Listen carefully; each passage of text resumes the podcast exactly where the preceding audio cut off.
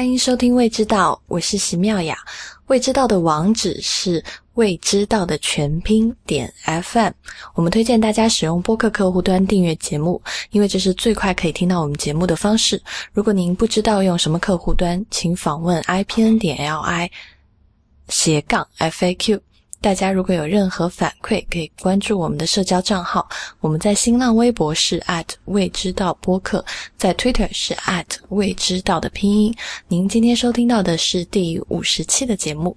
嗯，如果大家上听过我们上一期节目，以及在微博上关注啊和 Twitter 上关注我们的公众账号，应该知道我们在第四十九期，就是上一期节目的时候。开通了未知道的会员，那因为上一期也是未知道播客开播一周年，我们刚好就在一周年的时候就推出了一个会员计划。那会员计划的第一步呢，就是我们会在每周五发出一封会员专属通讯。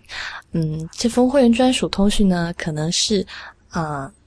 当期节目主题餐厅、主题食物有哪些好的餐厅可以去？还有可能是好的食材在哪买，或者是嗯，你可以怎么样做一份好吃的菜？嗯，具体是什么呢？大家就去订阅就知道了。嗯，还有好多的会员福利，我们可以以后慢慢商量嘛。嗯嗯，现在。嗯，现在如果你愿意成为我们的会员的话，只需要每个月三十块钱。如果你会成为我们全年的会员，还可以享受八五折的优惠。那三十块钱呢，就是可以请主播以及蒋寻小姐，还有 希腊小姐，对，是她喜欢的这个拿破仑蛋糕。嗯，如果你选择成为全年会员，你就可以请我们一起吃这个。牛排啦，所以不只是可以请我吃。那嗯，如果大家已经成为未知道的会员，上周就应该收到了未知道的第一封会员专属通讯。第一封专属通讯是讲的料理鼠王的普罗旺斯炖菜，因为普罗旺斯炖菜是之前我们也专门做过一期节目来讲。Thomas Keller 做的那个哈塔兔野的摆盘方式，嗯，有一次就在博古斯有一次吃午饭的时候，然后我的 chef 就跟我讲，嗯，他有一个专门的名字，我应该跟 chef 再发一个邮件，然后把那个名字问来。就原来这是一个传统法餐的摆盘方式，然后它还有一个专属的名字，就等于是 Thomas Keller 把。一个传统的菜式，用另外一个传统的 presentation，嗯，这两个结合起来，然后它就变成了一道新的菜。我就我当时听到的时候，觉得这个好好玩。嗯嗯，好吧。是什么摆盘方式？大家 之后订阅会员就知道了。嗯，呃，为了鼓励大家成为未知道的会员呢，蒋寻小姐这次出了大手笔，有一个小小的 contribution。嗯，你自己来讲这 contribution 是什么吧？好吧，就真的出了血本。就嗯，去年那个。我去勃艮第的时候，然后有一个我很喜欢的勃艮第的插画家，嗯，我在地荣买了他的六张明信片，然后他都是，呃，画的都是就是跟勃艮勃艮第的食物有关系的插画，啊，勃艮第人的特点啊，然后都是非常幽默的小插画，嗯，他。完了，我又吞口水。然后就是，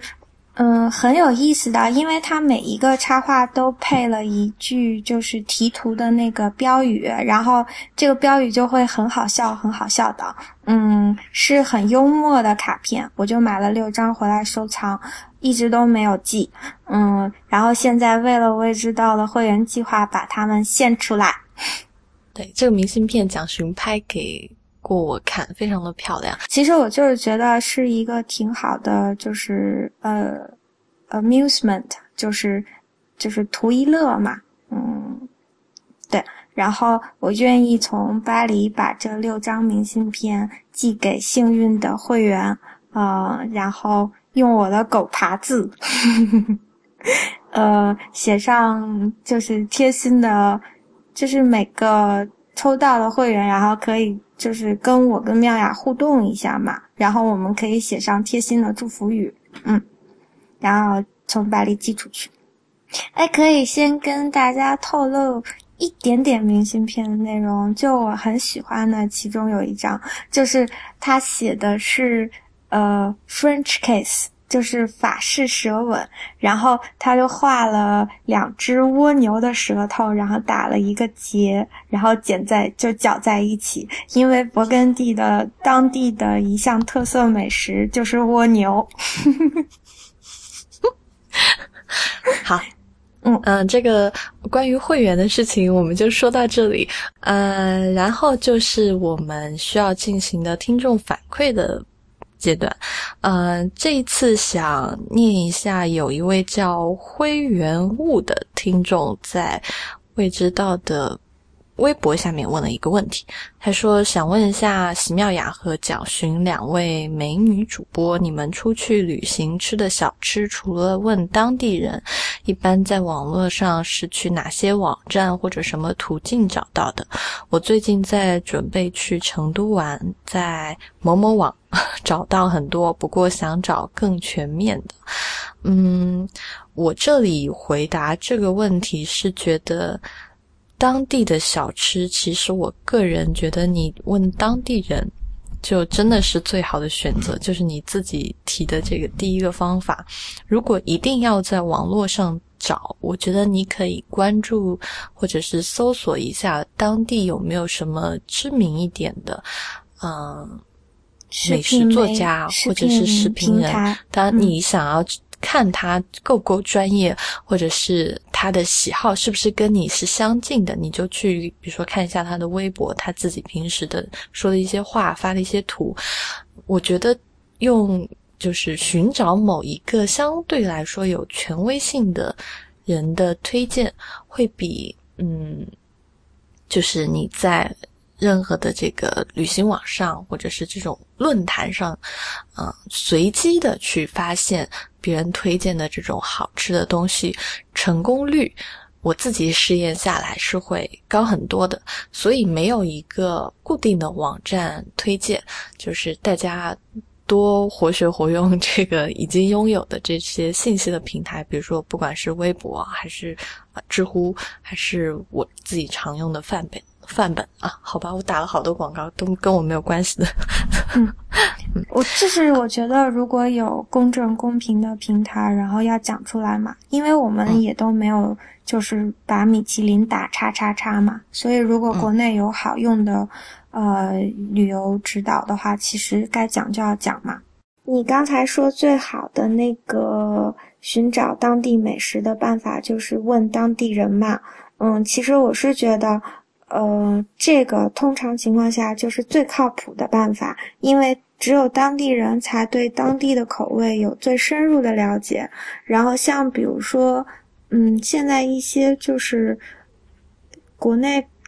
这个方面做的比较好的城市，像我去过两个，比如说厦门跟苏州，然后他们的那个。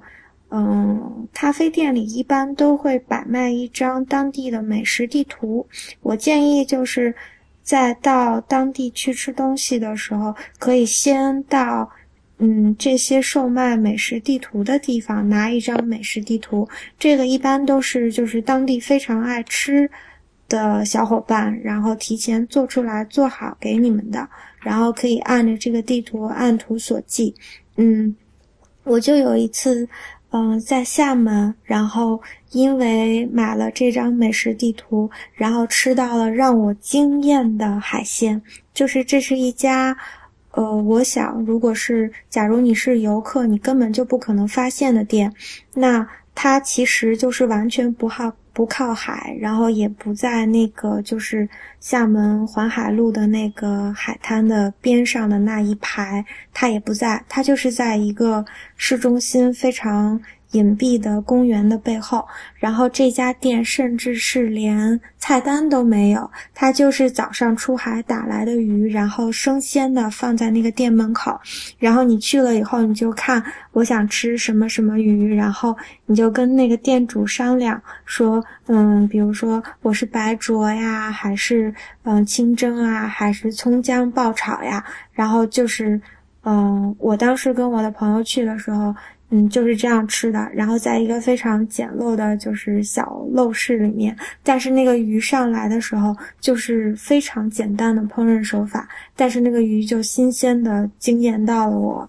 然后，所以我觉得这也是一个很好的办法。另外就是，嗯，其实以前咱们俩也有讨论过这个问题，就是网上的视频常常在一个程度上非常主观片面的欺负了商家。嗯嗯。有的时候他可能只是一次的经历非常不好，然后他就给这个商家打了一颗星。那，嗯，这种时候其实是相对有违公平的。我觉得，嗯，你说完这个，我又想补充，啊，是，呃，比如说大家如果去到某一个城市，嗯。会经常都会用这种视频的软件，比如说用的最多的就是，哎，这就不避讳了，因为可能大家都用，就是是用大众点评网。我想分享就是我自己用大众点评网的这个 一个崎岖的过程，就是我之前刚到北京的时候，我嗯那会儿不知道就是要去哪吃，然后也。还没有发现当地就是我觉得很很信得过的这个食品人的时候，我就靠着大众点评网去这个去吃，因为呃，大众点评网在某一些地方的时刻，他可能会挑剔很多，就是他很少给。就是你很少去到一家店能看到四星或者是五星的餐厅，那我在北京以后，我就去吃了好几家这个，就在我什么都不知道的情况下，吃了好几家四星和五星的餐厅，比如说什么烤肉啊，啊等等等等类似的，就会发现，嗯，北京四星和五星的餐厅特别多，就好像大家都非常的仁慈，就很爱打这个四星和五星，所以如果你只是看星星去吃。而且是陌生人的星星去吃一家店的话，是非常非常非常容易犯错的。就是这个错有可能是这家店本身真的不好吃，还有一种可能是你这家店本身可能它并没有那么不好吃，但是它不是你所喜欢的这这个，就是这些食客的评价标准不是你自己认可的这套评价标准，这都有可能。所以我自己觉得去。大众点评的时候，使用它的最好的方法就是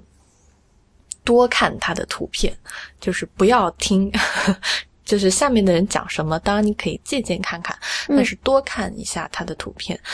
如果你是一个稍微精细一点的食客，你去看它的菜，比如说一道菜，一道炒菜做出来卖相丑不丑，油不油腻，啊，这个，嗯，有没有一些。不应该出现的食材出现在这道菜里面，就是去多去发掘这道菜本身实际呈现出来的样子。你多看多看，你就知道，嗯，这家店其实是靠谱还是不靠谱。你就有一套自己的这个标准。当然，前提是说，啊，你自己也要稍微的、慢慢的建立自己的这个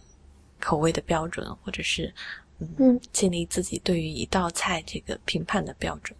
嗯。嗯，我前段时间去了一趟上海，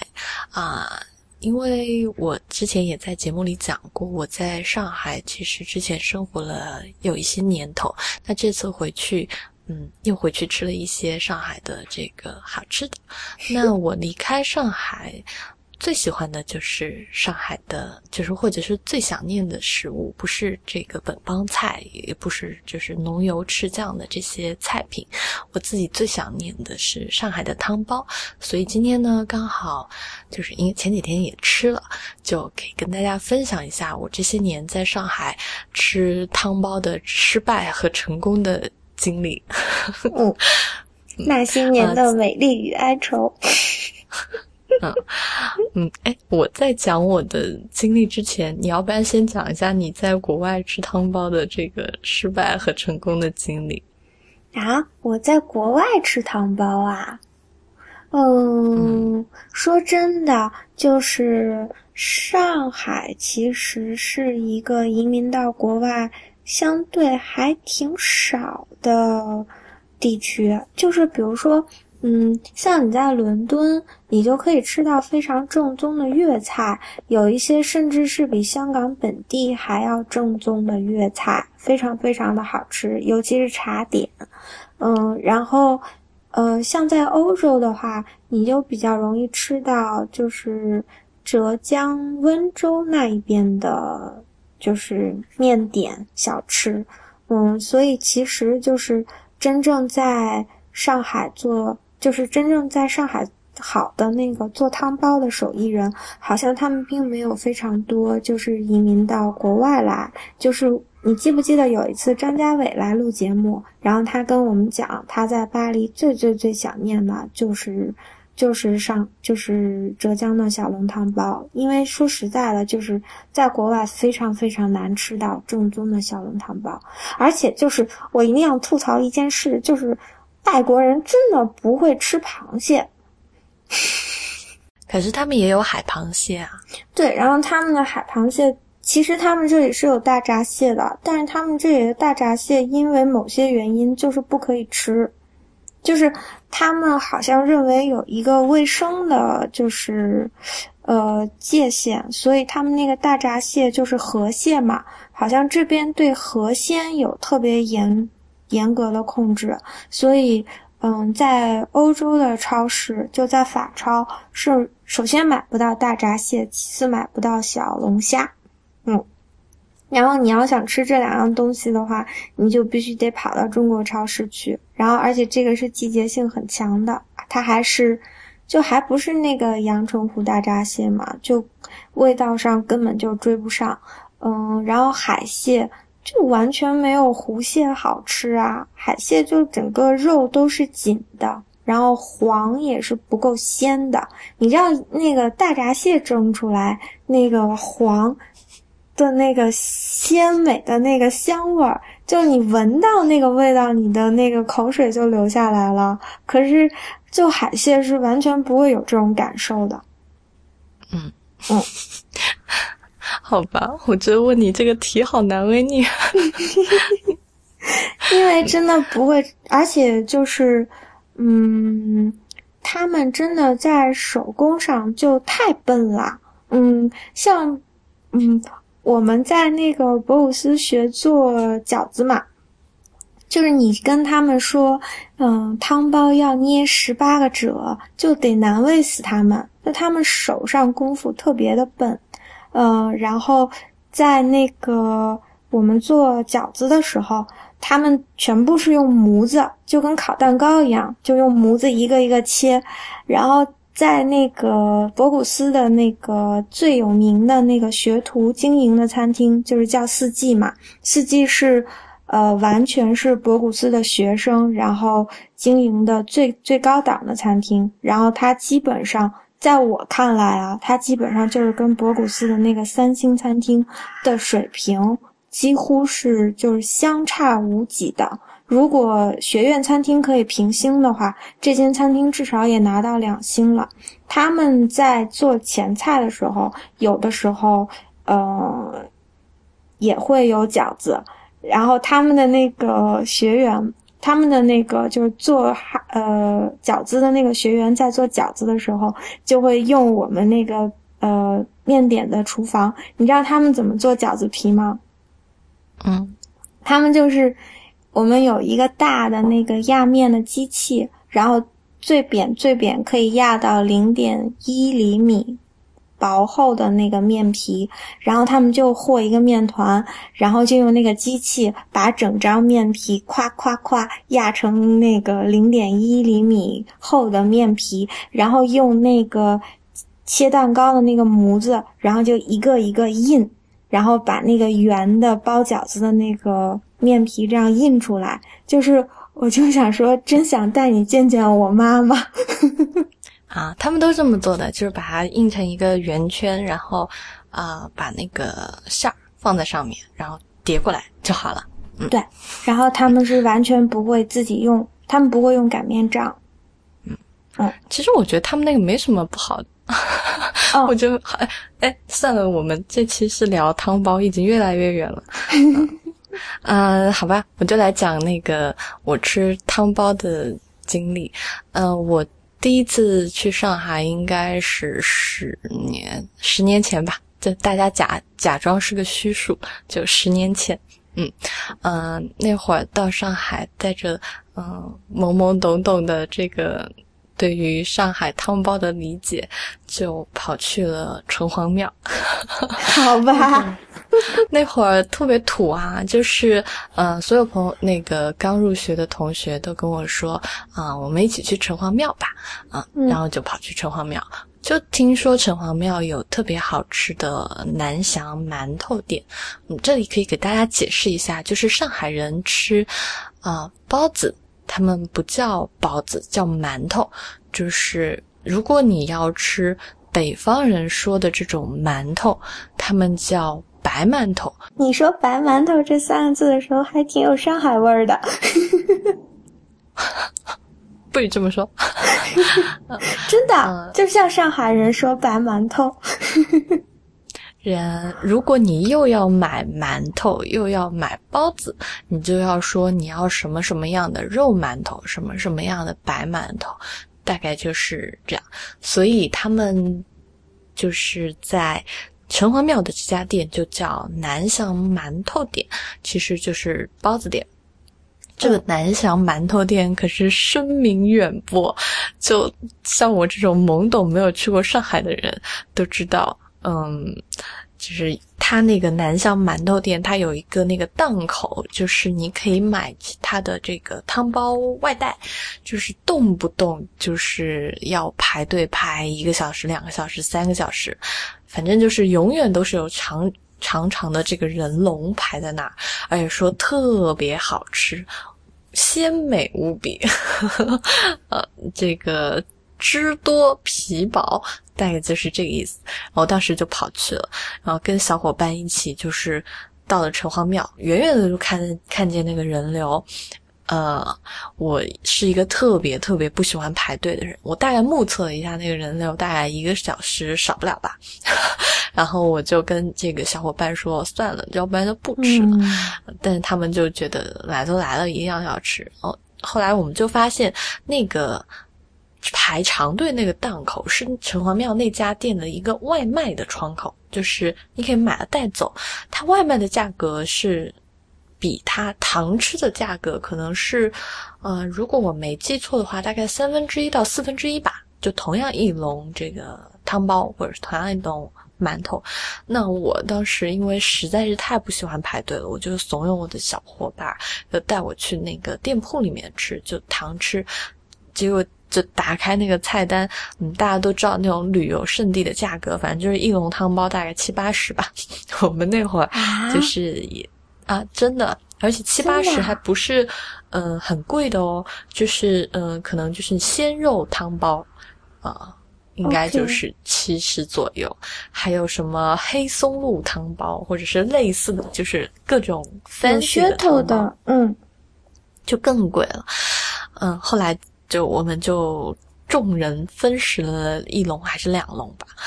嗯根本没吃饱吧？你那么爱吃肉，先不说吃不吃饱的，你先不说吃不吃饱的事情，先说这个嗯好不好吃的问题。那个汤包我记得很清楚的是端上来的时候，嗯，就是烟儿，就是那个烟就不是很大，就是那种嗯，你说的是水汽吗？对，就是嗯水汽不是很大，反正就觉得好像不是那种现做现蒸的，但有可能是，反正就给我的第一感觉特别不好，就是那个印象不好。然后那个汤包也特别的萎靡，就是嗯没精软神软趴趴的，嗯啊、吃反正吃了一口以后就觉得。不明白为什么大家要为这样的汤包排队，就是那个汤汁很油腻，而且那个肉吃起来就是不是用新鲜的肉包的汤包，就是我吃到的那会儿吃到的，就是你很明显，就是如果是新鲜的肉，大家都吃过新鲜的肉包的饺子吧，就知道那个肉是很紧实的，然后有一些弹性或韧性，然后是很漂亮的。这个如果是纯肉的话，就是红粉红色，嗯，就是而且那个肉明显是它的汤包是小笼汤包，不是我们常常见到那个大只个的，然后用吸管吸的那种汤包。啊，不是，是小笼的，是一口一个的。我当时吃到的那个小笼的汤包呢，就是，呃，皮很厚，嗯，汤很油，非常的油腻。就是你咬开，因为你如果大家吃过那个小汤包的时候，都知道，你吃汤包的正确的方法应该是先就是在那个皮上面咬一个小口，嗯，啊，你可以让它里面汤汁的那个热量，就是很快的散出来。呃，如果你忍不住的话，你可以先吸一点那个汤汁。我当时就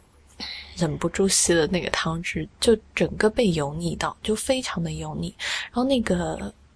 里面的肉就是冻肉，那冻肉是什么口口感呢？就是嗯，几乎不需要咬，它就就就是这种渣的渣掉的感觉，而且一点鲜味，就是一点新鲜肉的感觉都没有，而且是那种。看起来，它是不是肥瘦肉的比比例也不好？是，可能就是它肥肉比例比较高，所以，嗯，出来的那个汁很油或怎么样。当时就对那一秒就对上海的汤包失望，嗯，就是那是第一次失败的经历。后来因为就是在大学旁边吃到的汤包，也是那种小小店铺里面的那种冻肉的汤包。也是不是很好吃。后来第一次真的吃到好吃的汤包，就是嗯，我在那个实习的时候吃到一家，就是那家的鲜肉汤包就很好吃。那我就跟大家讲一下这个好吃的汤包当时吃到的是什么样子。你说的是那个有名的连锁店吗？嗯，不是，哎，那家不是。就是实习的时候吃到那家不是，就是它的皮其实不是那种，嗯，像很多广式点心看起来是很通透、很透明的，不是那种成成面做的这种皮，其实它是有一点点厚度的，是处于那种半透明的状态，但是其实就是有一点光，但不太看得见里面是什么的，嗯，所以应该是皮应该是软，就是厚薄适中啊。然后你说的那个十八个褶子呢，我没有数过，我也不知道它是不是褶子。但是我对于那个褶子的地方的要求就是，嗯，那个地方不能捏得太死，就是不能让你吃到说那有一团厚厚的面皮，嗯，所以我当时吃到那家店也没有这个问题。还有就是，嗯。那家店是现做现蒸的，所以你吃到的不是说前一天已经做好冻在冰箱里，第二天解冻的，或者是，嗯，皮是现做的，这个肉是，嗯，冻好的，然后解冻来的，就是它是当天的肉现做的这个汤包，你就能看到在那个口岸边上看到的别人在那儿包，然后，嗯，吃起来呢。然后这个小笼蒸好以后端上来，它是冒着大热气的。上海你去吃汤包，你会发现就是这些汤包店，它会把嗯醋蘸醋的那个小碟子放在一笼汤包的中间，就是我不知道是为了消毒还是为了怎么样，反正就跟着那个热腾腾的小笼就一起端上来了。端上来以后，就是你就把那个热的小心一点，把那个热的。醋碟子拿下来，就是你可以要一份姜丝，如就也可以不要，看你自己选择。就是倒一点他们的那个醋，然后放一点姜丝，嗯啊，然后那个小笼的大小呢，我觉得就是如果是小的这种小笼，就不要太大，就最好一口可以一个，或者是嘴巴小一点的两口一个，一定要完成，就是。对于小汤包来说，所以它的大小也是我喜欢的。然后第当时咬开那个汤包的时候，嗯，就是一咬开，你就能够看到里面的这个漂亮的肉的样子，就是是这种嗯粉红色的，但是不是那种很夸张的，就是是新鲜的肉的这种红色。然后呢，嗯，很紧实，馅儿是比较紧实的，不会散。嗯，那个汤你就是咬开以后凉了一点，去就是吸那个汤或者叫喝那个汤都可以。嗯，就那个汤是完全就是不油腻的。嗯，如果你自己吃到的是那种油，就是油花很大的那种感觉，就是。肯定是不太对的，就是这个肥瘦比例出了问题，而且那个，对，而且因为它那个其实可以讲一下它那个汤汁是怎么做的，就是好的这个嗯小笼包的汤汁，其实最最最最讲究的做法，就是说你要拿拿上好的高汤，然后去熬猪皮，就是嗯用高汤的鲜味。嗯，再加上猪皮熬化以后的这个胶质，嗯，就把它这个东西熬大概这个汤熬个三四个小时以后，你把它放凉，放凉以后，如果有经验的人就会知道，这锅汤就变成一锅就是像果冻一样的，其实就是肉冻，就是它就变成这种凝胶状，因为胶质实在是太丰富，就是如果是就是好的。小笼包，你就只需要把这个新鲜的肉，然后再加上一点这个用好的汤，不管是猪骨汤还是鸡汤，就是熬出来的这个凝冻，加一点在这个汤包里，它蒸好以后，自然就会有这个鲜美丰腴的这个汁水。就是这是当时我在实习的时候吃到我特别特别喜欢的这个小龙，然后，嗯。之后呢，就是我也去吃过。我在北京去北京的时候，就去吃某知名连锁店，三个字。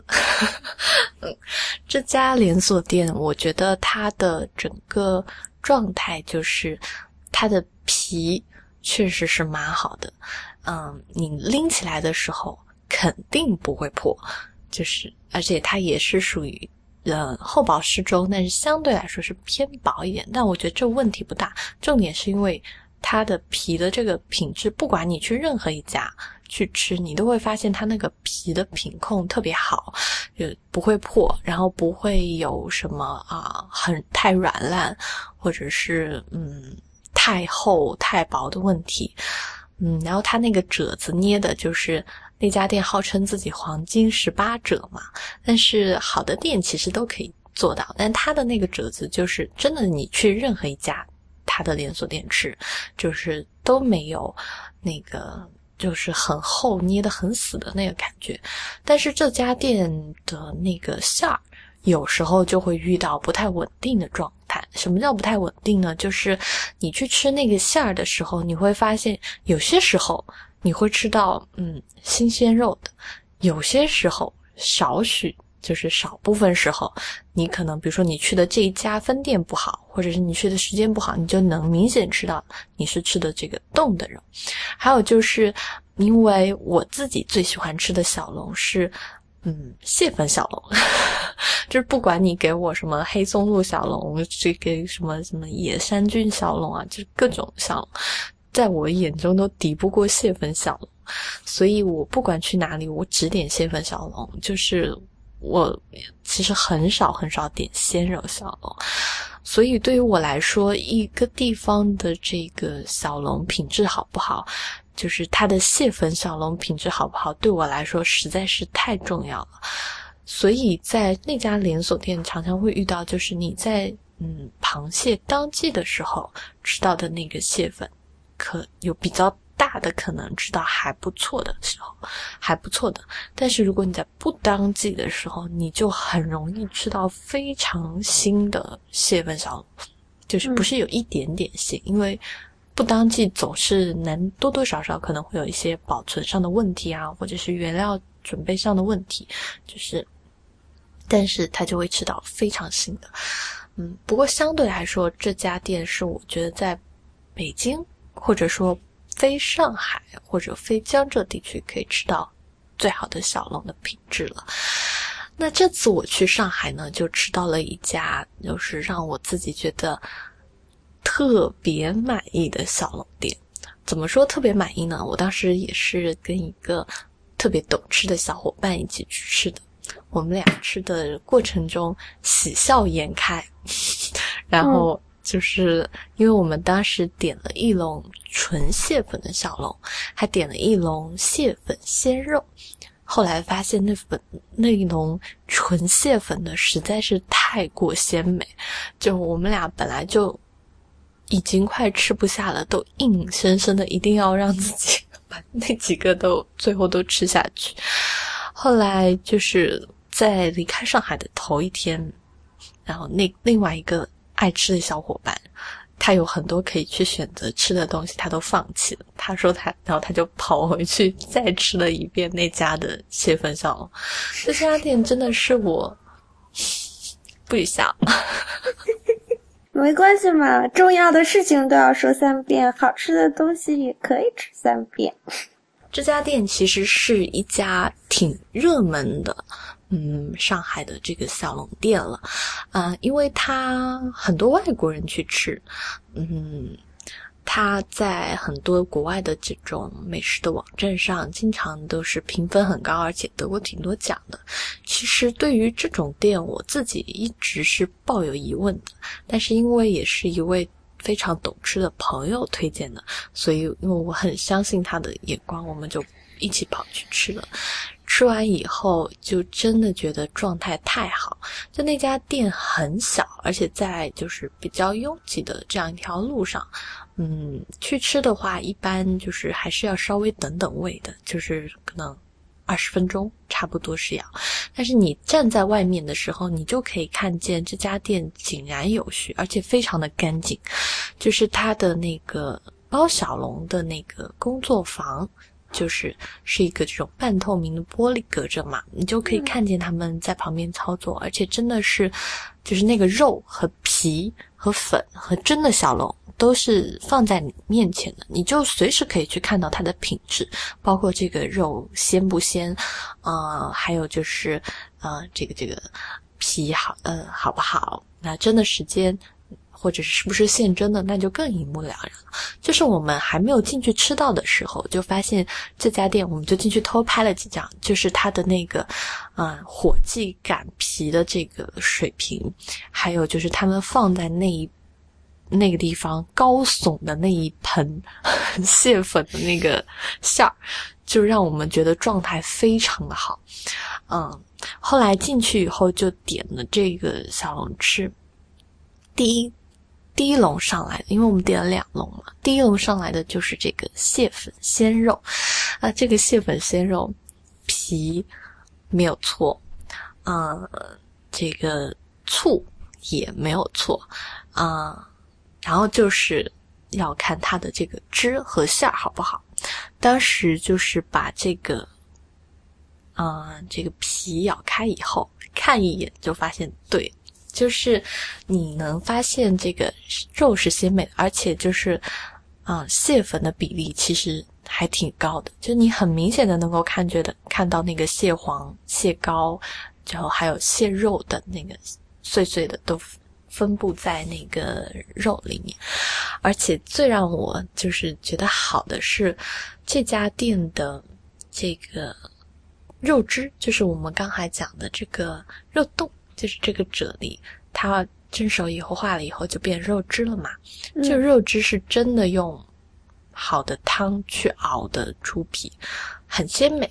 嗯，能够嗯，其实能够吃到一点点味精，但是并不多，也并不抢味。就是你还是能够吃到它本身汤汁的这个味道。嗯，当时吃到就觉得，嗯，这只蟹粉小龙真是好吃。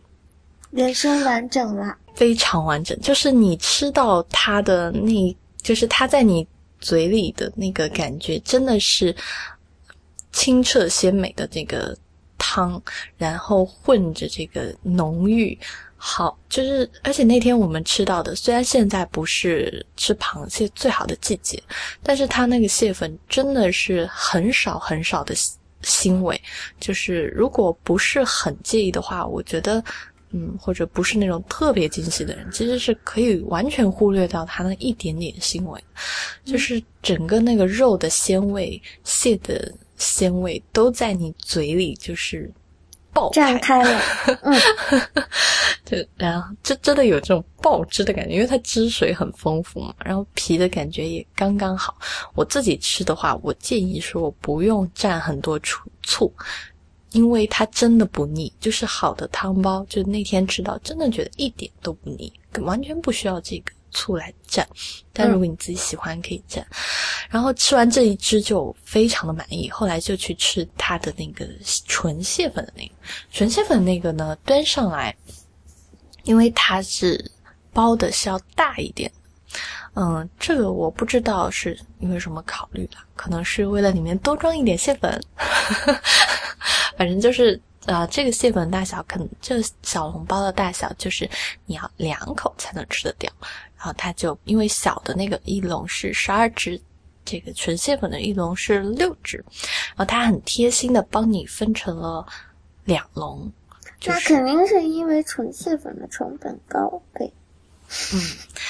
啊。然后那个蟹粉就是那个汤包就是挺大的，然后看起来我觉得它那个皮是稍微要比，呃小龙蟹就是蟹粉鲜肉的那个皮要厚一点。后来我跟朋友研究发现，他这么做，这虽然要厚一点，但是你完全不会觉得它是厚重，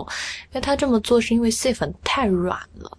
就是蟹粉不像猪肉那样，它可以捏，就是捏成一个小石。这这这个小球一样，自己可以站住嘛。嗯，然后它因为它粘性太不好，所以它一蒸以后，它整个那个蟹膏就就或者是就是蟹汁的地方就化掉，就是那个汤包就变得软软的，就是软趴趴的。然后那个汤包本身就是感觉就是一个站着的汤包坐下来了，就是 就是坐在那个全蟹粉的里面的汤汁是什么汤汁啊？嗯，全蟹粉的它也是加了这个，就是肉冻肉的这个肉冻的，但是我想说，全蟹粉的这个咬开的那一刹那就知道好的不得了，就是就完胜鲜肉蟹粉，对，就是满满的蟹粉、蟹膏和蟹腿上蟹腿肉，就是你你吃的时候，你好像真的就已经到了秋天在吃，就是。大闸蟹，丰鱼大闸蟹的感觉，而且也是一点都不腻。那它的性价比高吗？就是说，你是要用贵价去吃到这么好吃的，还是说是性价比非常高的？我觉得，如同等品质的店里面，它绝对算性价比非常高的。但是我不知道大家对于这个纯蟹粉的期望是多少。我举个例子好了，比如说我自己，嗯，秋天的时候买过那个秃黄油，秃黄油就是拿蟹黄和蟹膏，就是这种熬出来的酱吧，就一小罐，反正就是三百三百多块钱吧。嗯，反正就是蟹，你想一只蟹能有多少蟹黄和蟹膏呢？嗯，它这个而且这个是一定要用手工剥离出来的，机器是做不到的。对，其实它这个，嗯。蟹粉小龙里，哎呦，说的我好馋。一 不小心能吃到一点点它的那个壳，但是那个壳很软，所以不会对你的吃造成很大的障碍。但是你如果介意的话，可以注意一点。反正当时吃到，我就觉得这绝对是我吃过状态最好的蟹粉小龙，因为我可能真的是不知道吃过多少只蟹粉小龙了，就是。到哪里只要有汤包的地方，我就会点。但这一次真的是惊讶到我，我才觉得其实要做好这种。其实我觉得汤包不算一个含金量特别高的，嗯，什么菜或者是点心。它比如说相比起来，什么分子料理啊、奇奇怪怪这些，它可能也很难。它只能算是一种小吃。对，因为你真的要做到打动人心或打动食客的心，你其实就是你的，比如说你的皮有一需要一些技巧，让它控制的，不管是擀那个皮，还是捏，最后捏这黄金十八褶，就是有一些技巧。但是真正重要的是，你真的能够在这种寻常的小吃里面。把正常的这个它应该是什么的样子，就给它呈现出来。比如说，该用汤去熬猪皮的地方，你就去用汤熬猪皮；你该用蟹粉的地方，你就去用好一点的蟹粉。就是你把这些都做好了，你卖给食客，真的是一定会有客人买单的。但是，就是我当时吃到最大的感受，就觉得，就是这些小小的食物，现在还坚持把它做好的，其实，嗯。真的不多了，所以，嗯，这一次我吃到的这个小龙真的是我觉得很喜欢的。然后你刚才说到，就是这个是这种小的汤包嘛，就是或者说小的小龙汤包，嗯，对，或者叫小龙，或者叫小汤包。我之前也在也去无锡吃过无锡的这种大汤包，就如果。大家有看过那种大汤包的图片的话，就是嗯，大汤包一个，就它是我估计有十厘米吧，直径，对，差不多有十厘米，得两个手捧着，对，就是你手，嗯，刚好围成一个圈，就是两个中指。大致围成一个圈那么大，然后它就装在一个单独的小笼里面，正好给你拿上来。嗯，我其实自己在无锡吃了好几家，嗯，他们的吃法就是会给你一根吸管，它那个汤包因为太大了，然后蒸上来蒸出来也是软趴趴的，就是就是坐下一个大胖子的感觉。嗯，你就拿那个吸管去。你就拿那个吸管去吸它的那个汤汁嘛，先吸，因为实在是太多，你没办法挑起来一口吃掉，你就先吸掉那个汤汁，然后把那个皮破开，嗯，或者混着肉吃，或者是你单独吃肉再吃皮，我觉得都没有什么讲究，这就看你自己喜欢了，因为汤汁你都是单独全部都喝完。但是我在无锡吃到的，我当时吃到，你会不会觉得太甜啦？嗯，甜其实我觉得这是我喜欢个人喜欢和不喜欢的这个标准。嗯，但是我吃到的就会觉得很腻，就是那个汤非常的腻，就是喝完以后我就不想吃那个肉。当然也可能我自己没有吃到好吃的，所以下次下次如果去，我也很想吃到好吃的大汤包。但我自己这些年来吃汤包的经历就是觉得啊，皮不要。太薄，因为太薄，其实你有可能会盛不住它的那个汤和就是那个肉，嗯，啊，还有就是不要捏的哎，可是我觉得就是它之所以会嗯跟其他的面点这么的不一样，就是因为它的皮哎，因为比如说像北方人包饺子，然后嗯，他要求皮薄馅大。然后南方，嗯，北方、南方其实很多地方包包子都是用发面的嘛。嗯嗯，然后我觉得小笼汤包最特别的地方就是它用了一个包包子的方法，但是它的外面那个面皮是死面，就是没有发起来的嘛。然后它的那个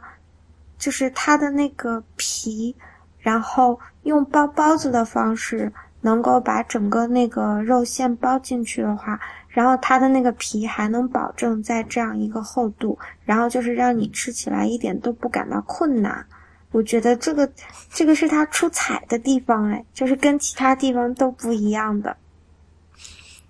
站在一个爱吃肉的人的角度，其实你说的就是皮薄馅儿大嘛。但是你知道，北方人包饺子的时候，他的那个，嗯，他的那个皮的处理没有没有汤包的皮的处理精细，因为他会